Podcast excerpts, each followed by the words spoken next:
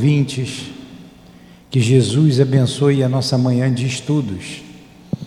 Hoje, dando continuidade ao estudo do livro dos médiuns, capítulo 8, Laboratório do Mundo Invisível, item 126. Vamos ler o Evangelho e fazer a nossa prece. Evangelho segundo o Espiritismo, capítulo 6, o Cristo Consolador, item 5. A vinda do Espírito de Verdade.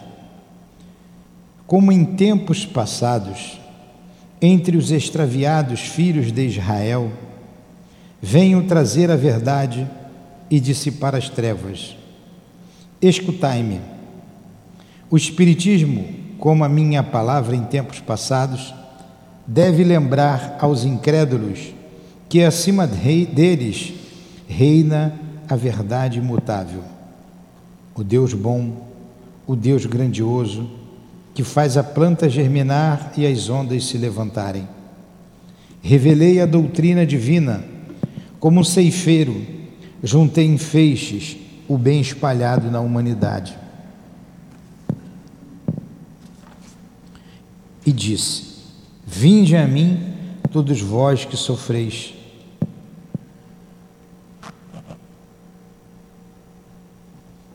Porém, os homens ingratos se afastaram do caminho largo e reto que conduz ao reino de meu Pai e se extraviaram nos ásperos e estreitos caminhos da impiedade. Meu Pai não quer aniquilar a raça humana. Ele quer que, ajudando-vos uns aos outros, mortos e vivos, isto é, mortos segundo a carne, porquanto a morte não existe, sejais socorridos, e que não mais a voz dos profetas e a dos apóstolos, mas a voz daqueles que não estão mais na terra, seja ouvida para vos bradar. Orai e acreditai pois a morte é a ressurreição, e a vida é a prova escolhida durante a qual vossas virtudes cultivadas devem crescer e se desenvolver como cedro. Vamos fazer a nossa prece então. Amado Mestre Jesus, aqui estamos reunidos em Teu nome, mais uma manhã em nossa casa de amor, para estudarmos a doutrina espírita, Jesus. Tu és o Espírito Verdade que coordena todo esse trabalho, junto a Allan Kardec.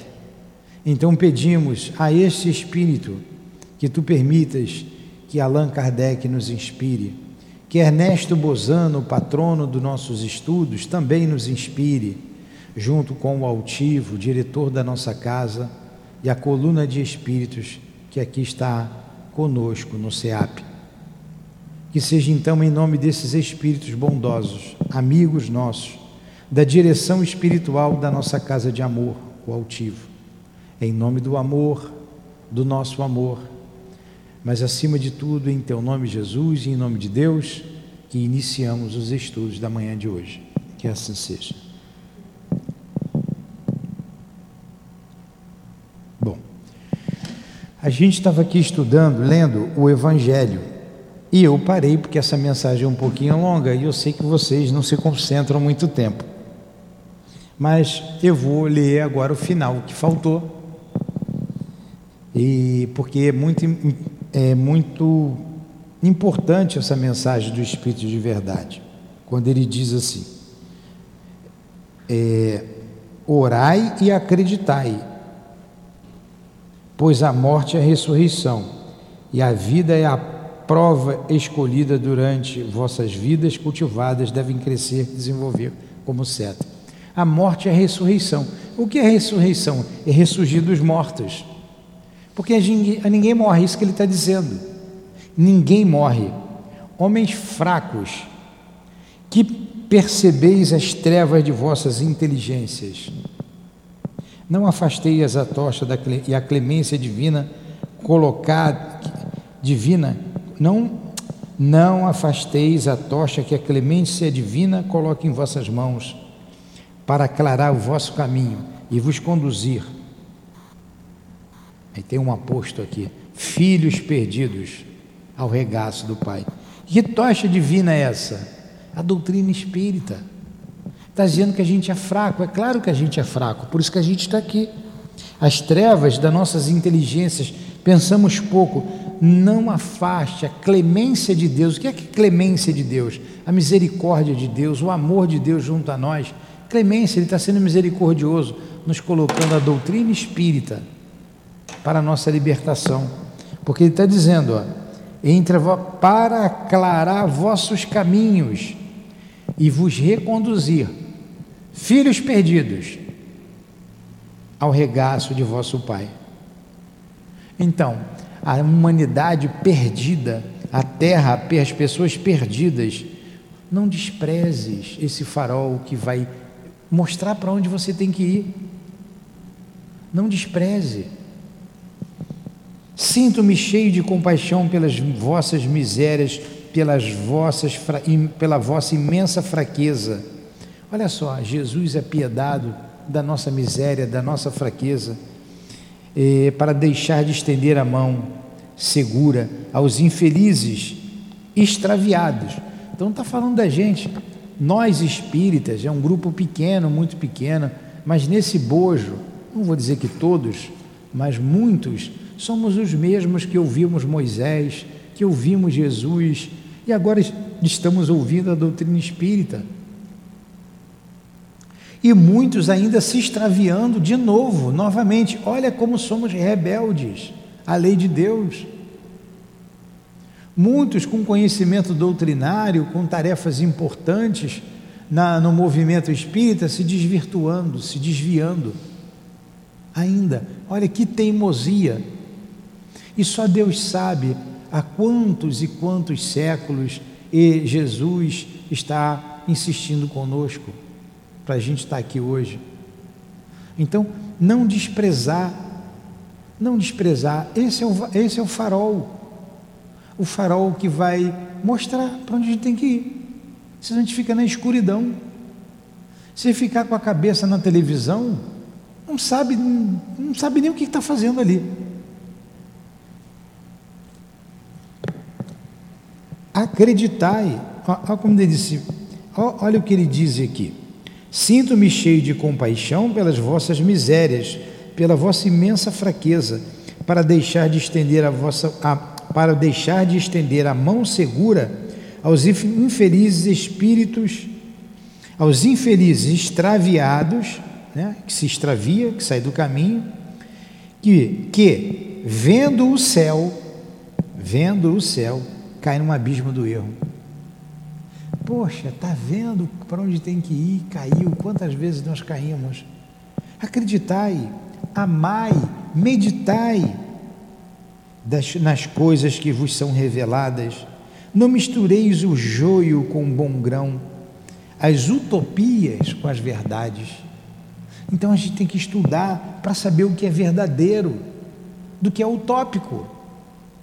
Utópico é uma, é uma fantasia, é uma irrealidade. Então a gente precisa amar, precisa estudar. Estou falando para quem está nos ouvindo, para vocês e para mim também. Eu estou meditando aqui nessas palavras tão belas do Evangelho. E ele continua mais, ó. Espíritas, amai-vos. Eis o primeiro ensinamento. Poxa, é triste quando a gente vê dentro do movimento, fofocas, disse-me disse, dentro da casa. É triste, é falta de amor, falta de compreensão.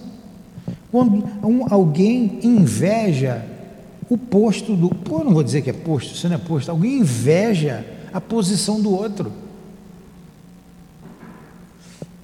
Isso, isso é falta de amor. O Luiz está com inveja porque não está aqui.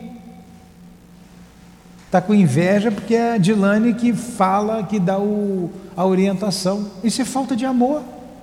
Ele está falando isso para mim. Para mim não, está falando isso para a gente.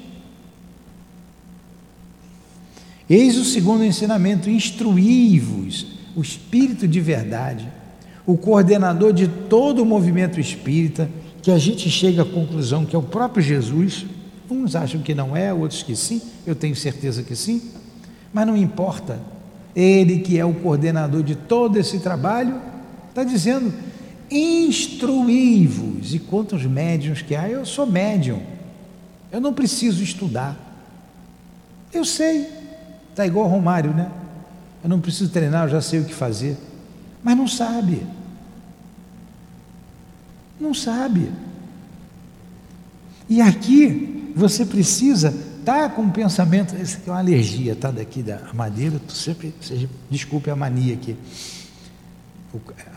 É, até a hora que eu espirrar, aí melhora. Quando dá uma espirradinha, caramba, não sei o que, que é essa madeira aqui. Então, é, a gente precisa estudar, porque assim a gente vai manter o pensamento elevado. Quantos custam a entender isso? Ah, eu tenho necessidade do trabalho. Sim, todos nós temos. Então vou te dar um avião. Você quer ir dar um passeio nos Estados Unidos? Vou te dar agora. Vai de avião, vou te dar o avião, Luiz. Vai ali no aeroporto, está aqui a chave do meu avião, pode ligar e vai no meu avião. Você vai? Não sabe pilotar, não é piloto. E nem é piloto e nem eu tenho avião. Ficou mais difícil ainda, né? Então não sabe pilotar. Agora, se ele sabe pilotar, ele vai tocar o avião. Tudo tem que ter conhecimento. Tudo tem que ter. Como que você vai, vai tratar de, de algo transcendente, que é o mundo espiritual, se você não tem conhecimento do mundo espiritual? Certa vez eu conversando com uma pessoa, ele estava falando comigo dos espíritos que ele via. Mas não era espírito, eram os seres de outro planeta. Então ele falava: Não, não tem, não. Isso não existe, são seres de outro planeta. Eles falam, eu falo com seres de outro planeta. Você sabia que tem vida em outro planeta? Eu falei: Sim, são eles. Então a ignorância dele, no, no interior de um estado aí do Brasil, bem no interior, é, ele era médium, ele via os espíritos, ele ouvia, mas por falta de conhecimento, dava a interpretação que ele achava. É, seres de outro, outro mundo. É, Existem seres de outros planetas? Existe. Visita a Terra? Com certeza. Mas eu não posso dizer que isso aqui é tudo ser de outro planeta. Então, instruí-vos, eis o segundo ensinamento. Então, é básico para o estudioso da doutrina amar e estudar. Amar significa também se moralizar. Se moralizar. Desde as mínimas coisas, sentimento de inveja, de ciúme, língua solta na boca, até as coisas mais graves. Isso aí, é quando faz qualquer coisa contra a lei do amor, não está cumprindo a lei do amor. Correto? E ele termina: Todas as verdades se encontram no cristianismo. É forte isso, hein? Sem medo, sem medo de crítica, sem medo de se, que um, um, um islâmico vai vir. Como é que ele diz isso? Disse. Todas as verdades se encontram no cristianismo. E nós não temos dúvida disso, porque ele é todo amor. Ele não foge do amor. Jesus nunca saiu do amor. E se ele nunca saiu do amor, toda a verdade está no amor. Os erros que nele criaram raízes são de origem unicamente humana. Então, o que deturparam aí foi o homem. Agora, a gente pode deturpar a doutrina espírita? Pode. Pode. Fazer um samba do crioulo doido, como chamam por aí. Tem, tem casa que começou muito bem e misturou tudo. Não dá para misturar. Não dá. No início, quando você chegou aqui, parecia até um, um ponto de vista um tanto quanto radical, né? Mas é radical mesmo. Tem que ser. Se você abrir mão disso, você abre mão de uma casa saudável. Você abre mão da presença dos espíritos que querem trabalhar com a doutrina espírita. Você abre mão da disciplina, você abre mão de tudo. Você abre mão do amor. Porque você abre para tudo, você não tem nada. Você não tem nada. É igual aquele que você vai jogar bola, você joga onde? Ah, jogo no meio campo, jogo na defesa, agarro. mas pode me botar de lateral. Chuto com as duas, pode me botar lateral direito ou lateral esquerdo. Esse não serve para o meu time. Ele diz que faz tudo. Faz tudo e não faz nada. Ele tem que ter uma posição. Então a mesma coisa que a gente tem que ter uma meta, tem que ter um raciocínio, uma direção. Isso chama-se disciplina. E a disciplina é uma virtude. A pessoa disciplinada é uma pessoa virtuosa. Ele tem essa virtude. E a virtude é filha do amor. Toda virtude é filha do amor. Então a disciplina é filha do amor. Ela faz parte do amor. Senão a gente não vai a lugar nenhum. Uma família que cada um faz o que quer, que os pais dão total liberdade aos filhos, filho tem que ter liberdade, esses que andam pregando por aí, liberdade, liberdade, liberdade. Não tem equilíbrio dentro de um lar desse. Não tem paz, não tem amor, tem dor, tem lágrima.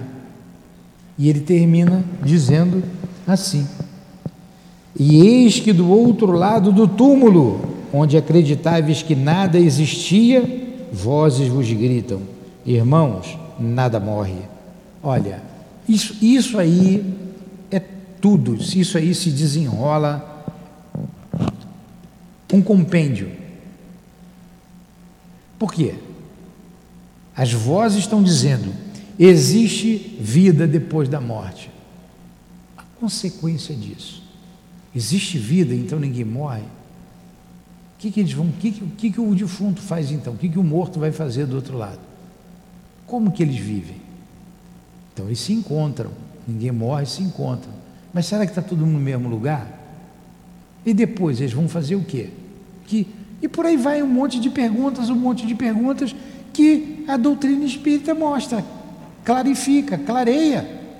Vivem assim, assim, assim. Não existe o inferno o céu está por toda parte, tem espírito bom, tem espírito mal, tem a rim. Aí vai, ó, o desenrolar de tudo. E tudo não está aqui no livro dos Espíritos, está aqui o que a gente pode absorver. E para absorver isso leva séculos. A gente vai encarnar e reencarnar estudando isso.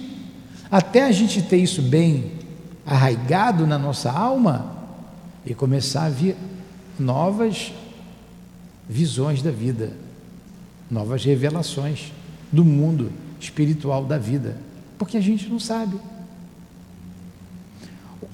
O aluno que termina o curso primário, ele, ele diz assim: Poxa, sei tudo. Ele nem imagina o que ele vai aprender no ginásio, não é? Ele nem estou falando do meu tempo, era ginásio. Nem imagina. Já não existe mais. Então ele termina uma fase do ensino, do aprendizado, ele não imagina o que vai ter depois. Quando ele termina a segunda fase, ele vai para uma terceira fase, ele também nem imagina. Ele, poxa, eu nunca vi isso. Ele vai aprender coisas que nunca passou pela cabeça dele, não é isso? Depois ele vai para uma faculdade, para uma universidade, ele é um outro mundo que se abre. É um outro mundo. E isso dentro da especialidade dele. Porque são vários, é um leque imenso, cada um tem um universo pela frente. O engenheiro, o médico, o matemático, né, as áreas humanas, a área tecnológica, por onde vai abrangendo tudo. Filosófico, ó, é o um mundo. Então, ele, ele conhece, se vislumbrar aquilo que ele se propôs, não é? Na universidade. Aí você vai lá, fez aquela faculdade que se abre para você. Se abriu aqui, ó. Mas é isso, ó. Um está aqui, o outro está ali, ah, isso aqui. Quando você se forma, você, graças a Deus, joga o chapéu para o alto, me formei. Aí você vai para o mercado de trabalho, você vai para a prática. Aí você vai aprender. Você vai aprender. Você vai aprender com aquele que nunca fez uma faculdade, com aquele que não sabe ler nem sabe escrever. Você vai aprender com todo mundo, com pobre, com rico, e quando você está aí, você tem humildade, você vai vendo, você, ih, mas eu aprendo todo dia. Então o aprendizado é ilimitado. É ou não é? É ilimitado. Você aprende com todo mundo, com tudo, com as situações. Com as situações. Você aprende. Aí quando você vem para cá para a doutrina espírita, não é diferente. Não é diferente. Você vai aprender sempre, aprender sempre. Você estuda, estuda, você vai querendo saber mais, sabendo mais, e você aprende com um, com a história de um, com a história do outro, com a, o exemplo de vida de um, o exemplo de vida de outro. Aprende sempre. Então tem que ter humildade. Aquele que estuda, que quer aprender, ele também tem uma virtude, ele é humilde, está aprendendo a ser humilde, que ele sabe que não sabe nada. Por isso Sócrates dizia, né? Só sei que nada sei. Né? Só sei que nada sei. Quem sabe? Quem de nós sabe tudo? Vocês acham que eu sei isso aqui? É que eu leio isso aqui toda hora, todo dia, todo ano, repito de ano todo mundo, só aquele aluno que não passa de ano, que eu repito de novo, e eu vejo coisas aqui, de repente, caramba, eu não tinha visto aqui desse jeito. Aí a gente entra no capítulo 8. Está vendo como o Evangelho, não foi aula do Evangelho, falamos só do Evangelho aí, ó. 20 minutos, mas vale a pena, né? A gente meditar no Evangelho de Jesus. Quem disse aquilo ali foi Jesus. Aí está aqui, Laboratório do Mundo Invisível, item 126. Esse estudo é importantíssimo. É importantíssimo. Dissemos que os espíritos apresentam-se vestidos de túnicas. Ó, começou aqui porque a gente já tem uma ideia de outros estudos, mas ele já começou a falar aqui do mundo espiritual. De drapeados. O que é drapeado? Você que é, vocês que são mulheres aí. Roupa, roupa drapeada. O que é uma roupa drapeada? Deve ser, né? Ou mesmo com seus trajes comuns. Eu não sei o que é drapeado, não. Está vendo como a gente não sabe? Hã? Ah, porque é coisa de. Acho que é roupa de mulher. É que vem na minha cabeça as roupas rasgadas aí de, que vocês usam aí.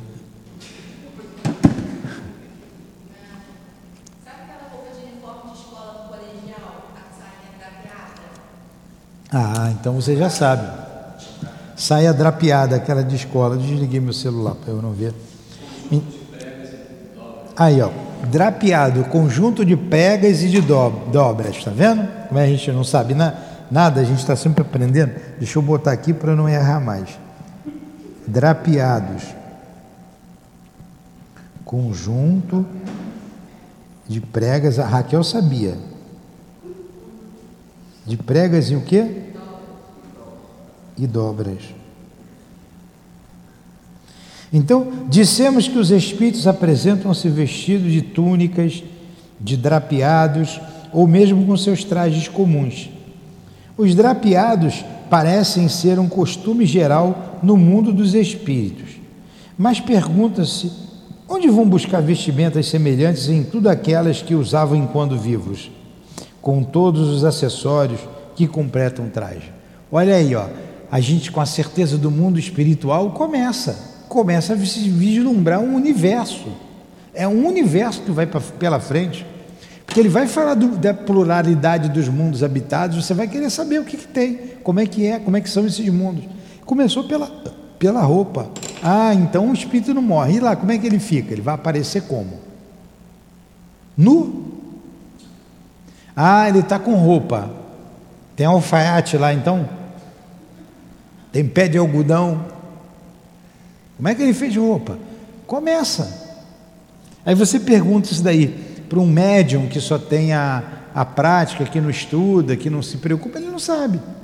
E isso foi causa de se martirizar um espírito muito elevado, que foi Joana d'Arc. Essa pergunta foi feita a Joana d'Arc. Como se veste os seus santos? Ó, o padre, né, o bispo, que tem estudo, né, que é uma pessoa que estudou, conhece o Evangelho. Está igual Nicodemos, né, não sabe dessas coisas. Queria pegar a Joana d'Arc pelo pé.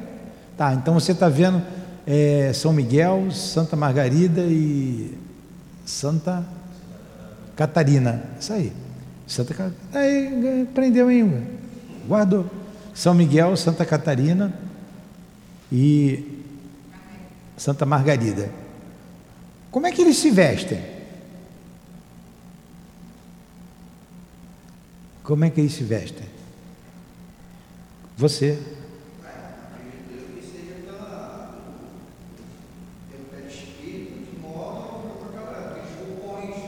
Pai, naquela, hora, naquela época não se estudava perispírito, não se estudava nada disso. Então, tá, dependendo da sua resposta, você vai para a fogueira. Você vai morrer. Então, como é que se veste seus santos? Você está vendo, como é que ele se veste? Roupão. Aí, o que, que eles iam dizer? Você é um herege. Você está botando roupa comum nos espíritos. Queima. Dá outra resposta.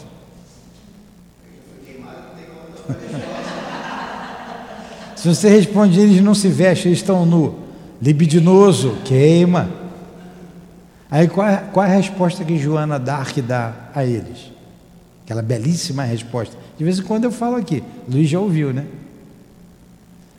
Você acha que Deus não tem como vestir os seus santos? Ah. Saiu pela tangente, né? Uma resposta bonita, inspirada. Inspirada. Então, como eles se vestem? Aí está dizendo, eles aparecem com, com esses drops, né? Drops não, é drapeado. Onde vão buscar essa vestimenta, esse traje? É claro que não levaram estes objetos consigo. Você vê que Kardec vai devagarzinho, né? É o método cartesiano de ensino. Ele vai do, do, do simples para o complexo do menos para o mais, do fácil para o discípulo, difícil. Eles não levaram nada daqui. Como é que ele apareceu com uma roupa aqui, com um vestido, com uma calça? E os espíritos nem sabem, muitos nem sabem como. Ah, eu estou vestido. Muitos chegam com o, a roupa em andrajos, porque o túmulo é, apodreceu a roupa, eles estavam ligados ali e estão com a roupa. Estão com mau cheiro, com aquele cheiro ruim de petrifos, podre, putrefação. Então aquele cheiro de podre, com andrajos, ah, eu estou vestido. Vem cá, você não pode mudar de roupa? Como que eu vou mudar de roupa? Onde é que tem uma roupa para eu botar? Eu só tenho essa. Vocês estão vendo que não é tão fácil assim? Você for lá com o perispírito que você já ouviu aqui. Então é importante estudar. É importante se instruir, porque a gente vai para lá. É. Aí você, você falou uma coisa. É, a mente dele, o perispírito, tudo bem, é tudo, é tudo por aí, a gente vai aprender. Agora, quem, tem gente que gosta de dormir nu, não tem? Nu. Ela sai do corpo, todo dia, quando dorme. E como que ela sai do corpo? Sai do corpo nu ou nua?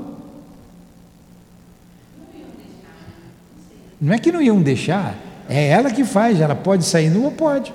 Gosta daqui, de estar daquele jeito? Pode. Pode. E aí? Com quem você vai ficar desse jeito? Para onde você vai? Poder pode, eu não estou dizendo que é para dormir assim ou daquele jeito, não é. Mas é algo a pensar. Porque tudo está dentro de mim. Tudo está dentro de mim. Aí ele continua aqui. É, não levaram nada daqui, roupa daqui. Ninguém fez as malas para morrer, né? Ninguém fez as malas, botou que vai precisar lá. De repente lá tem uma praia, vou botar aqui um, uma roupa de praia também. Ninguém faz isso. É, de onde então provém os que eles usam no outro mundo? Esta questão sempre intrigou muito. Mas para muitas pessoas era uma simples questão de curiosidade.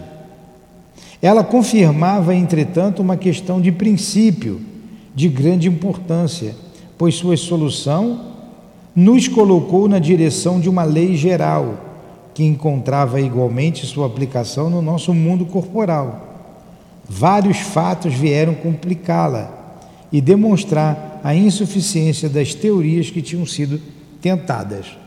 Então, várias teorias foram tentadas para explicar essa situação. Aí ele continua: podia-se até certo ponto perceber o traje, porque pode-se considerá-lo como fazendo parte de alguma forma do indivíduo. O mesmo não se dá com os objetos e acessórios, como por exemplo a caixa de rapé do visitante da senhora enferma que falamos no número 16, 116. Lembra que eu falei que lá na frente a gente ia estudar? Aí ele começou, né? Ora, olha como é que Kardec era observador. Ah, o espírito está ali, está vestido, como é que é essa roupa dele? Como é que ele fez isso? Tem um alfaiate lá, como a gente brincou, né? Como é que foi isso? Para saber os detalhes, todos, todos os detalhes. Ah, aquilo está no corpo dele, como você falou, é parte do perispírito. Tudo bem, é parte do perispírito. Pode até se entender dessa forma. Mas e os objetos que eles fabricam? Como, por exemplo, a caixa de rapé que a senhora viu na mão do espírito. Porque aquilo foi real.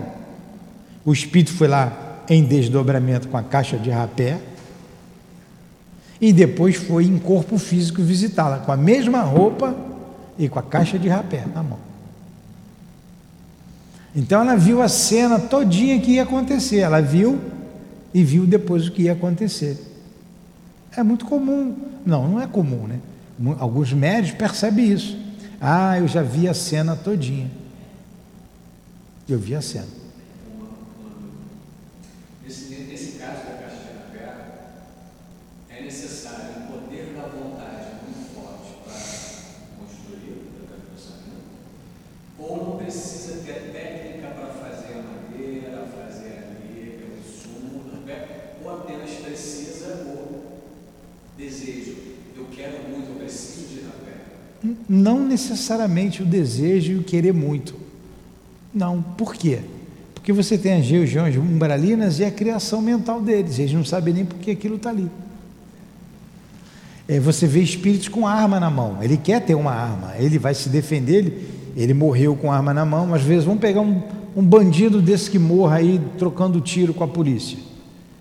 É? Ele vai se ver com arma na mão, ele vai querer uma arma, vai continuar no tráfico.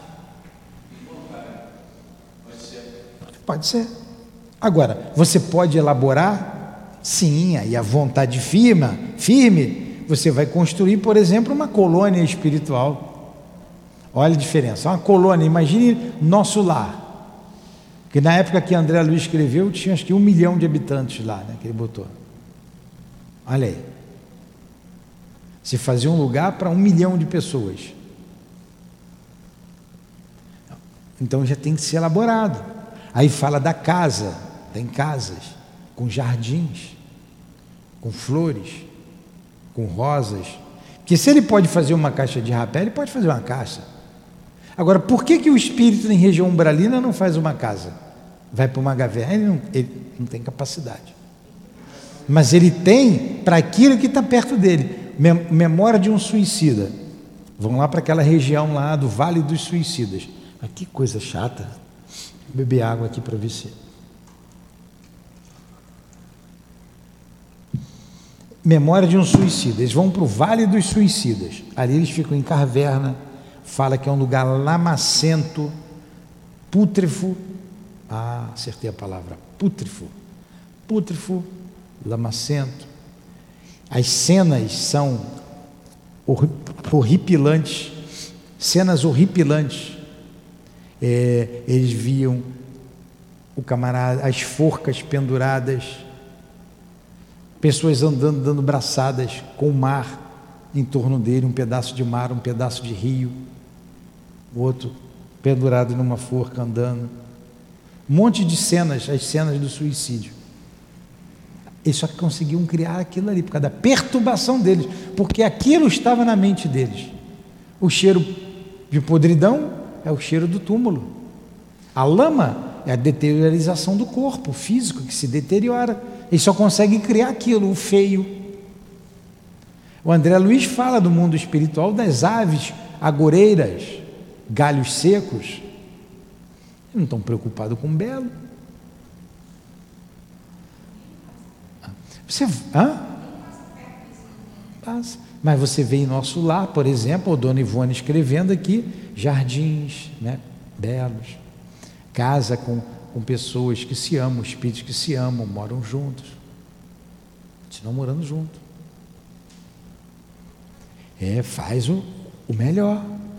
Porque usa, aí ele vai dizer que não vou adiantar, usa a matéria disseminada no espaço, fluido, fluido cósmico universal. É assim que eles usam. Com o pensamento eles constroem. Entendeu, Luiz? Não precisa você ter uma mente forte ligada, é, querendo fazer. O outro não deixa de ter a mente, porque ele está ligado naquilo, só pensando naquilo, naquilo, naquilo, naquilo, aquilo que ele constrói. Mas ele não tem capacidade de fazer coisas bonitas.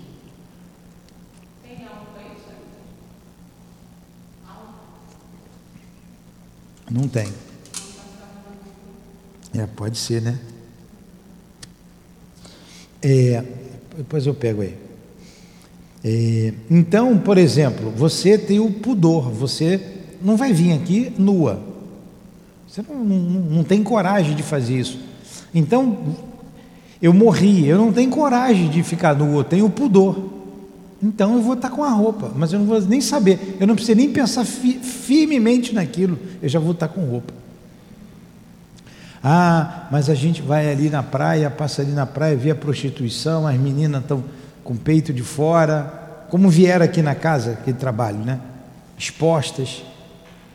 Elas não têm pudor. Elas não têm. Elas no mundo espiritual pode aparecer daquele jeito? Sim. Sim. Está vendo como tudo tem uma lógica? Tudo tem uma lógica. Então, o sobreviver, ou o viver após a morte, o viver, porque não tem a morte, morre o corpo, a matéria que você tira, e é fácil também de entender que se isso aqui eu uso, daqui a pouco eu não tenho mais. Eu uso, é igual o corpo, não tirei meu relógio. Depois eu tiro o corpo fora. Eu continuo vivo. Olha como se desdobra, como tem consequências imensas, imensas. É infinita essas consequências. Você vai numa comunidade muito pobre, também é a questão da criação. Você vai aqui no César Maia, é um lugar feio, um lugar feio. Aqueles postes tudo jogado, um monte de fio, gato para lá, gato para cá. Ali tem onça, não tem nem gato, né? Um monte de fio, rua suja, criança não consegue, não tem estímulo. É um lugar pobre. E as pessoas pensam daquele jeito, um, do outro, um ou outro dá uma melhoradinha ali, um ou outro começa a sobressair. É difícil. Então botou um grupo ali que precisa passar por determinadas situações e que ela perde a autoestima, ela acostuma com aquilo ali, e você que está de fora, você, meu Deus, isso aqui não é para mim não. Não dá para mim não. Mas eles acostumam. Eles não têm recursos para fazer o belo. E alguns mais espertos exploram aquilo ali. Exploram através da violência, do medo, explora. E faz lá os cubículos, né? faz as cabanas, porque tem gente para aquilo e vai lá. As pessoas vão para lá. E aquilo ali, ó, é alimentado. É alimentado ali, ó pelas mentes que estão ali. Aí você imagina a atmosfera psíquica daquele lugar. É difícil. É difícil. Tem violência, né? sexo desvarado. Aliás, eu sempre toco nesse ponto. Parece que as pessoas não têm mais relação sexual. Elas estão cruzando. Cruzando. Tem uma noite em relação com duas, três, quatro, cinco pessoas diferentes. Já cansei de ouvir isso aqui. Perde, perde a dignidade. Perde. Perde. Aquilo passa a ser uma necessidade. Aí acalma. Uns é o cigarro, o outro é o sexo, o outro é bebida, o outro é a droga. O outro é o cigarro, a bebida, o sexo é a droga. E por aí vai. Então, a gente, nós médios, temos que ter ó, muita atenção, hein? muita vigilância, muita oração, pedir forças a Deus, ainda mais nesse pequeno recesso que a gente vai ter aí. Médio não pode vacilar, não pode vacilar, senão cai, cai e cai mesmo. Aí ele continua: pois a solução nos colocou na direção de uma lei geral que encontrava igualmente sua aplicação no nosso mundo corporal. Vários fatos vieram complicá-la e demonstrar a insuficiência das teorias que tinham sido tentadas. Podia-se, até certo ponto, aí no segundo parágrafo, perceber o traje, porque pode-se considerá-lo como fazendo parte de alguma forma do indivíduo. O mesmo não se dá com os objetos acessórios, acessórios como por exemplo a caixa de rapé do visitante da senhora enferma, de que falamos no número 116. Notemos a esse respeito que não se tratava aqui de um morto, mas de um vivo, e que este Senhor, quando voltou em pessoa, trazia uma caixa de rapé semelhante em tudo à da aparição. Onde, portanto, o seu espírito encontra aquela que trazia quando estava aos pés do leito da doente? Poderíamos citar um grande número de casos em que espíritos de mortos ou de vivos aparecem com diversos objetos, tais como bastões, armas, cachimbo, lanterna, livros e etc. Aí. Ele ainda não explicou como, onde vai fazer o livro, o cachimbo. Uma vez, naquele trabalho de rua ali na, na, na praia, com as moças, não tinham rapazes também, né, que vieram. Eu saí do carro, fui falar com umas pessoas lá, com, com um grupo. Eu senti uma dor tão grande aqui na altura do meu, do meu rim, mas uma, uma, uma coisa pontiaguda, doeu, aquela dor pontiaguda, pungente. Eu, caramba, que. Hã? Falei, mas deu uma dor, aí eu voltei para o carro. Aí eu falei até com a Dilane, Dilane, que dor, meu Deus. Ela eu vi, não deu tempo.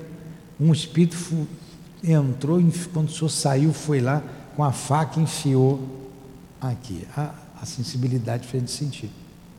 Ele estava com a faca na mão. Ele não estava gostando do que estava sendo feito. Né? A, a, a gente, então, a gente estava sem segurança? Não, estava seguro. Mas, né, enfiou. Não sei o que aconteceu, que, e eu senti a dor. E ela viu. Logo depois passou, comecei a passar a mão aqui, falei, pô, mas está doendo. Aí fui sumindo, fui sumindo, fazendo assim com a mão, sumiu. Então eles sentem a arma, e a arma é real. O objeto, seja ele qual for, é real. Não é fruto da imaginação, é real. E quem vê, vê realmente, é real. Só é composto de matéria diferente. Eu tiro uma fotografia, clique, clique, você sente alguma coisa? Mas tem uma realidade, porque sai ali a, a foto. É real. Então, aquilo lá, a vida espiritual, ela é real. É real. Eles constroem, eles se acham seguros com um objeto na mão, como uma arma, por exemplo, e atendendo às suas necessidades. Aí vamos lá. Então veio-nos uma ideia: é que os corpos inertes podiam ter seus correspondentes análogos etéreos no mundo invisível. Olha como Kardec fala. E como não se tira, como dizem alguns, ah, isso é da cabeça deles. Isso é ilusão, isso aí é. Como é que é o nome? Loucura, mas tem outro nome para loucura.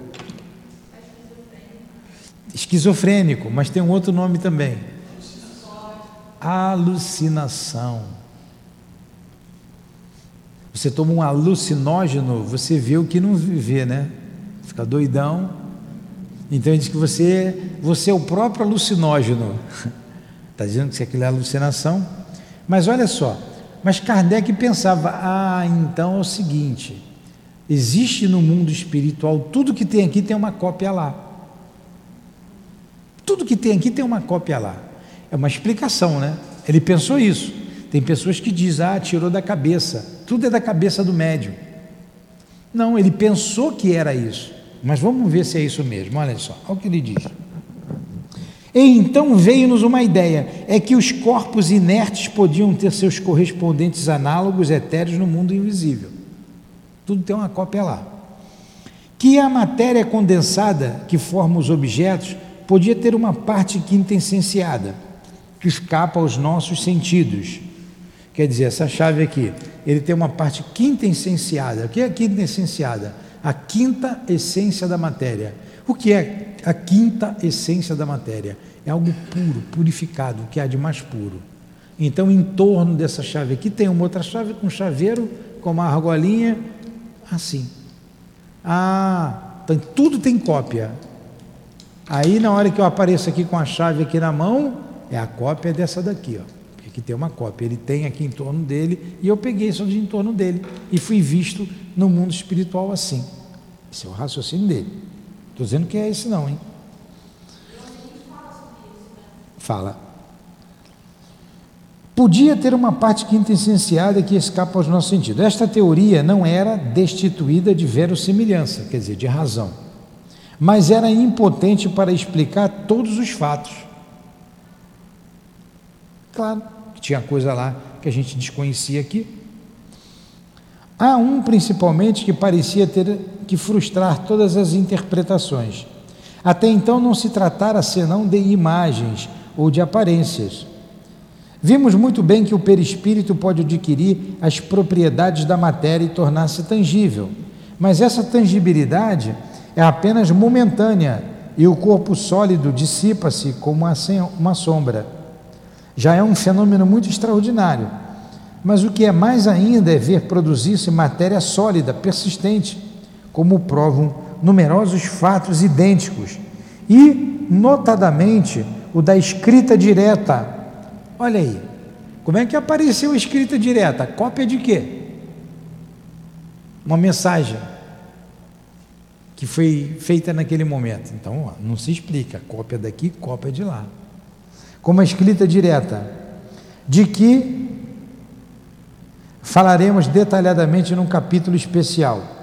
Entretanto, como este fenômeno liga-se intimamente com o assunto de que tratamos, neste momento e que constitui uma das aplicações mais positivas, anteciparemos pela ordem o lugar em que ele deva vir. Aí ele vai falar agora como é que vem essa escrita direta. Depois vai se explicar tudo isso, a gente vai entender tudo isso. 127.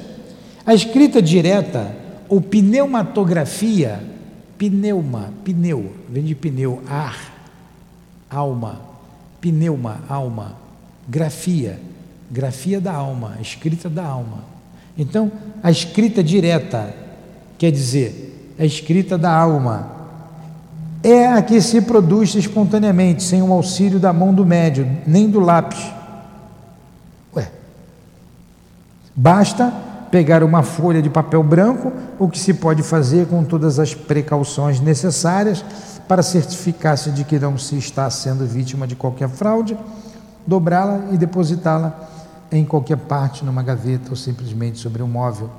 E se estiver nas condições convenientes, ao final de um tempo mais ou menos longo, encontrar-se-ão traçados no papel caracteres, sinais diversos, palavras, frases e até discursos, na maioria das vezes com uma substância acinzentada análoga à grafita, de outras vezes com lápis vermelho, tinta comum e até tinta de imprimir.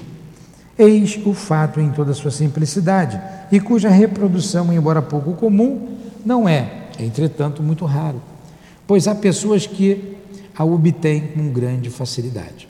Se juntássemos o lápis com o papel, poder-se-ia crer que o espírito deste se serviria para escrever. Mas neste momento, desde o momento que o papel é deixado inteiramente, só é evidente que a escrita se formou de uma matéria depositada sobre ele. De onde o Espírito tirou esta matéria? Tal é a questão a cuja solução fomos conduzidos pela caixa de rapé, de que falamos ainda há pouco. Olha como é que as coisas vão se desdobrando. Então, como é que se dá isso aqui? Traduzindo.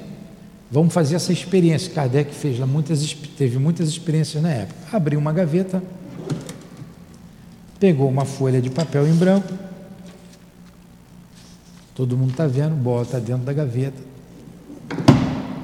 pega a chave, tanca. Vamos esperar. Depois abre, pega a folha de volta. e teve psicografia aqui. Aí, tem. Como que ele. De onde veio essa tinta? Não tem lápis, não botou caneta, não botou nada aqui, só a folha de papel. Eles pegavam, o Leão Denis fala muito bem, uma pedra de ardose, uma pedra, vamos supor que isso é uma pedra, pega a folha em branco, coloca aqui, na frente de todo mundo, pega outra pedra, bota aqui, amarra, lacra e deixa. Depois tira, deslacra, desamarra, vem tudo escrito. Escrita, isso é de escrita direta, não pensou o médium através do médium escrever. Como tem a pneumatofonia, fonia, voz, voz direta, também tem a pneumatofonia. Isso aqui vai ser detalhado lá na frente. Mas para explicar a questão do da caixinha de rapé, da criação, ele está falando disso daqui. Então, como é que, da onde veio essa tinta? Como que ele escreveu ali? Como é que veio essa tinta? É o mesmo princípio da caixa de rapel, da arma, seja lá o que for, do cachimbo, seja o que for. Tudo bem? Agora vamos ver lá. Aí, para saber disso, ele vai chamar então o guia, vai chamar São Luís, lá o Luís que você estava pesquisando aí. Né? Vai chamar São Luís. Será que era você? Você é a reencarnação de São Luís?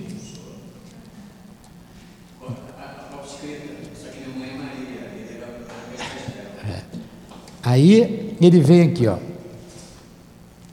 Foi o Espírito São Luís que nos deu esta solução. Nas seguintes respostas. Eu achava melhor a gente deixar para a aula que vem, que tem um monte de pergunta aqui. Vocês querem ver algumas só? Vamos começar. Semana que vem a gente não vai estudar, certo? Que está na semana do Natal ali. Nós vamos retornar só na semana, na segunda semana, dia 9, a gente retorna, 9 de janeiro. Aí eu vou pegar aqui da 128. Ou talvez eu pegue novamente, lendo direto aqui do capítulo 8. Mas São Luís, ele faz a seguinte a pergunta ele: citamos um caso de aparição do espírito de uma pessoa viva. Este espírito possuía uma caixa de rapé e pegava uma pitada.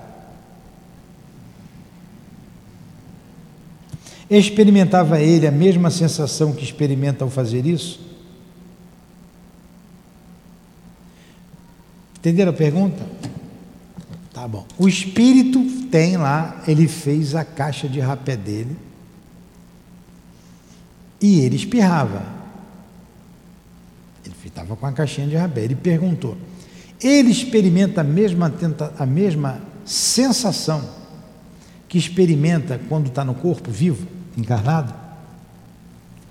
Porque o espírito foi visto visitando a senhora em espírito. Depois ele foi lá em corpo físico. É a mesma sensação em espírito e em corpo físico? Não. Agora ele só botou não, porque a gente não entende, né? Espírito é fogo, né? Só pergunta, só responde o que você pergunta, né?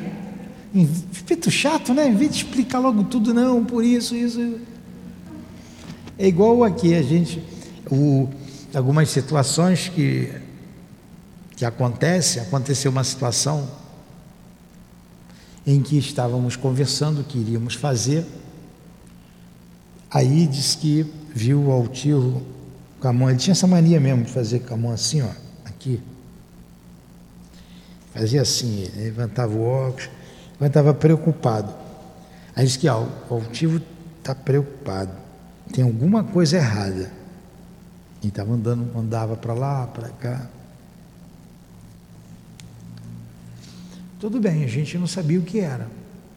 E a gente prosseguiu no que iríamos fazer, gastamos dinheiro, Fomos e chegamos à conclusão que não era por ali, deu tudo errado.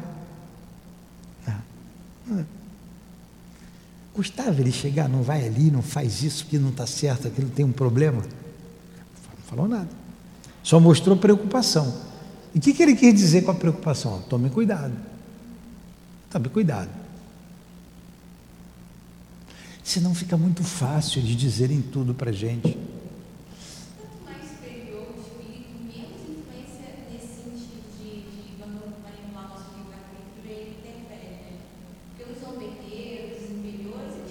Isso aí se metem, é, é se metem.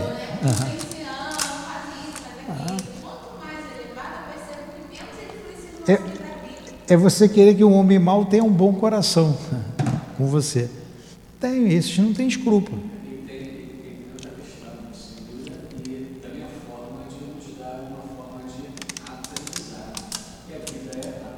Você tem que aprender.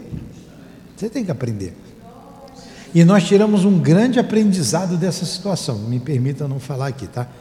Que poderia ser uma coisa muito grave. Mas foi plotado porque nós fizemos tudo certo. O outro lado é que não estava certo.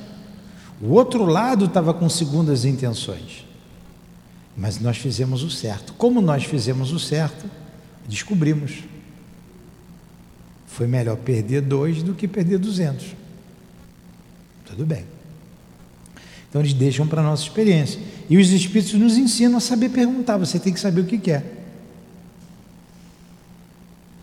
Você faz uma pergunta objetiva, ele vai responder ali sim, não. Você tem que saber perguntar. Aí ele perguntou, vamos de novo na pergunta. Citamos um caso de aparição do espírito de uma pessoa viva. Então ele se referiu lá à caixa de rapé. Este espírito possuía uma caixa de rapé e pegava uma pitada ele pega o rapé e faz assim, né? Não é do meu tempo isso, aí espirrava, né? Aí ele pergunta: experimentava ele a mesma sensação que experimentavam ao fazer isto? Não.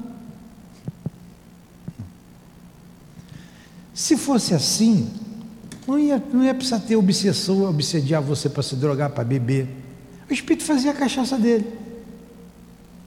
Para que, que o espírito vai fumar contigo se ele pode fazer o cigarrinho dele fumar sozinho? Vai sentir a mesma sensação do que estava no corpo? Não, não vai. Por isso que ele não faz. Aí ele vai no médium, que gosta de beber uma, que gosta de fumar, que gosta de se drogar, que tem vício pelo sexo, que tem vício pela comida, que tem por aí vai. Por quê? Sim.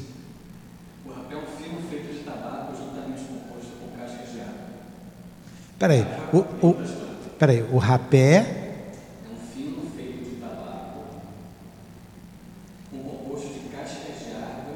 É. Então é composto de casca de árvore e ervas, é um fino, é um fino composto, eu estou repetindo para todo mundo ouvir. É um, o rapé é um fino composto de, de, de casca de árvore, tabaco e ervas.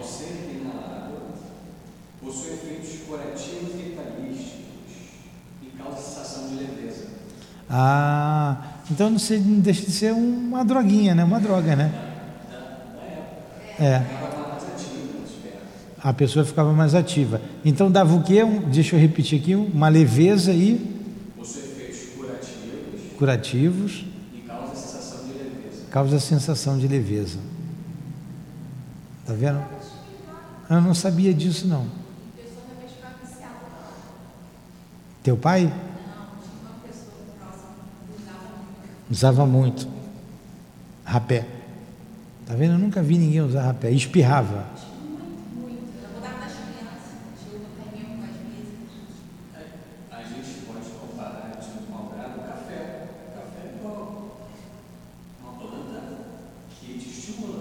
É.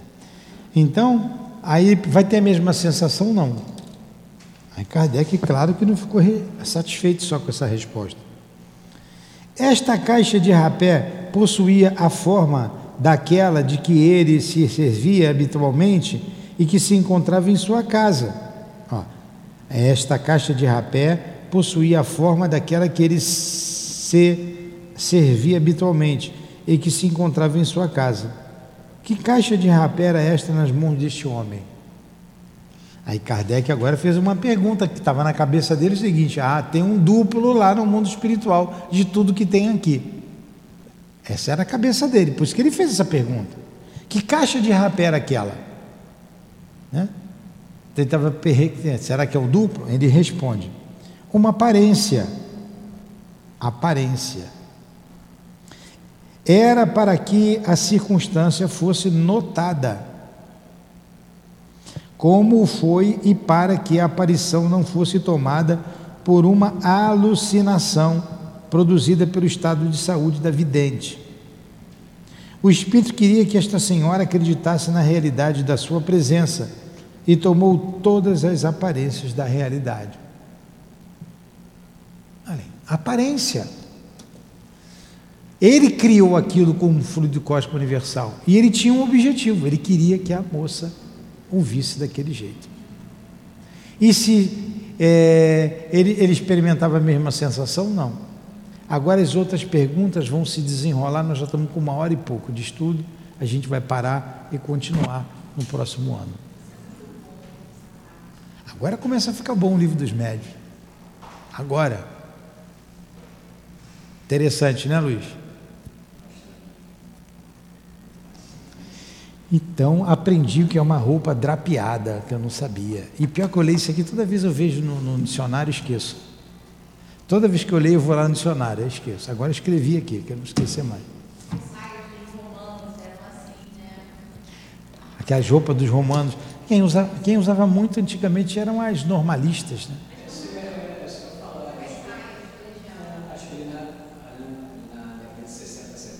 É. Eram drapeadas. É, eu conhecia a Lurdinha, ela era normalista, ela usava uma saia drapeada. E aquele sapatinho de boneca que chama, né? Com aquela meia que ia até a canela. É, branquinha. As meninas ficavam bonitas, né? Bem feminina. Então vamos fazer a nossa prece, agradecer a Deus, agradecemos muito a Deus pela vida, por autorizar a nossa reunião, autorizar a presença amiga dos espíritos guias da nossa casa, dos irmãos que se reuniram a nós para estudar, agradecer a Jesus, a Allan Kardec, que fez essas perguntas inteligentes, que pesquisou e recebeu respostas inteligentes e coerentes, que vêm ao encontro da nossa razão, deixando-nos a certeza de que a vida continua, de que o mundo espiritual é real e de que os nossos queridos, os nossos amores permanecem vivos e o reencontro se dará,